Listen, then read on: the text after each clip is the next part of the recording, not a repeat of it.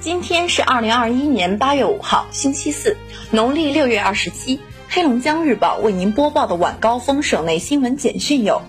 哈尔滨市防汛抗旱指挥部四日下发通知，决定于当日十五时启动防汛四级应急响应。通知称，根据当前雨水情，结合省市水文水资源中心分析预测结果，预计松花江干流哈尔滨站将于六日前后出现洪峰。洪峰水位一百一十八米上下，低于警戒水位零点三米，洪水量级约七年一遇。四日，记者从省水文水资源中心获悉，预计松花江干流木兰站将于八日出现洪峰，洪峰水位超警戒水位零点三米；松花江干流通河站将于九日出现洪峰，洪峰水位达到警戒水位上下，洪水量级六年一遇。黑龙江干流黑河至抚远段。将于五日至十六日出现洪峰，五日黑河站水位将达到九十六点一米，超警戒水位零点一米。记者从哈尔滨供水集团了解到，因供水管网改造，需对香坊区香江路直径三百毫米供水管线停水，拟定于六月二十二时至七日二时北起汉水路。南至湘江路，西起红旗大街，东至南直路，合围区域内停水。停水期间，广大用户储存好日常用水，预计会提前恢复供水，请关闭好水龙头。为严防德尔塔，我省医疗机构结合实际，制定并发布了最新的患者就诊须知。哈医大医院实行分时段全预约挂号。黑龙江省医院实行全预约制，除了老人、孕妇、儿童等特殊患者外，取消现场挂号。同时，对进入医院的人员要查双码。黑龙江中医药大学附属第二医院要求，新入院患者及陪护人员一名必须持七日内真实的阴性核酸结果办理入院，入院二十四小时内完成第二次核酸检测。病房实行封闭管理，全面禁止探视。哈尔滨市红十字中心医院建议病情稳定、复诊患者选择互联网医院线上就诊，尽量减少来院次数。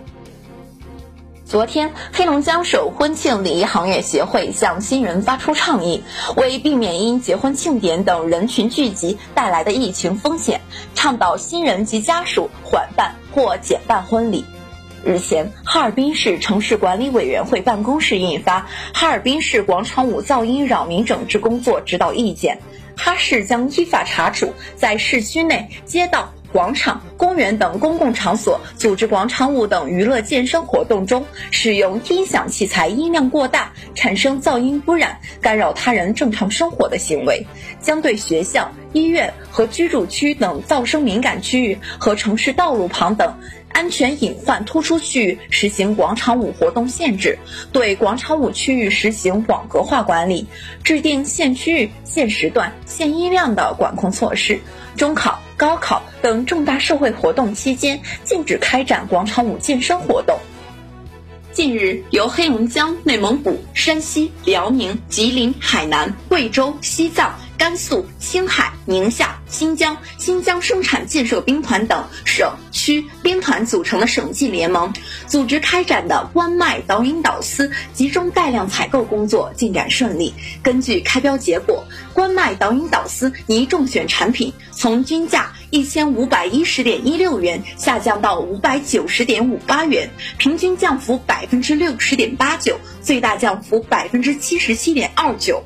即日起，我省部分市县核酸检测免费，绥化市所有居民以及抵返绥人员从即日起核酸检测免费，截止时间另行公布。肇东市第一人民医院等绥化所属医院住院患者和陪护核酸检测也同步免费。齐齐哈尔建华区公布六个免费核酸检测机构信息。八月份，嫩江市所有居民和外来人员按照自愿原则，可到嫩江市中医医院核酸采样点进行免费核酸检测。奥运奖牌榜。次日，花样游泳双人项目自由自选决赛举行，中国选手黄雪辰、孙文燕获得双人项目亚军。二零二零年东京奥运会的第十二个比赛日，中国代表团虽然没有金牌入账，但在奖牌榜上依然以三十二金、二十二银、十六铜继续雄踞首位。英国超过澳大利亚，跃居金牌榜第四位，比赛依然精彩。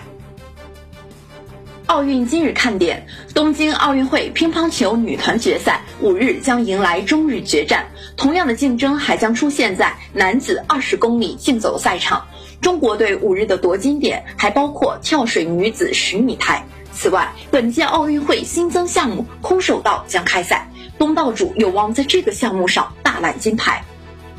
黑龙江日报为您播报的晚高峰省内新闻简讯就是这些。更多新闻内容，请关注龙头新闻客户端收听收看。我是实习主播李薇，感谢您的收听。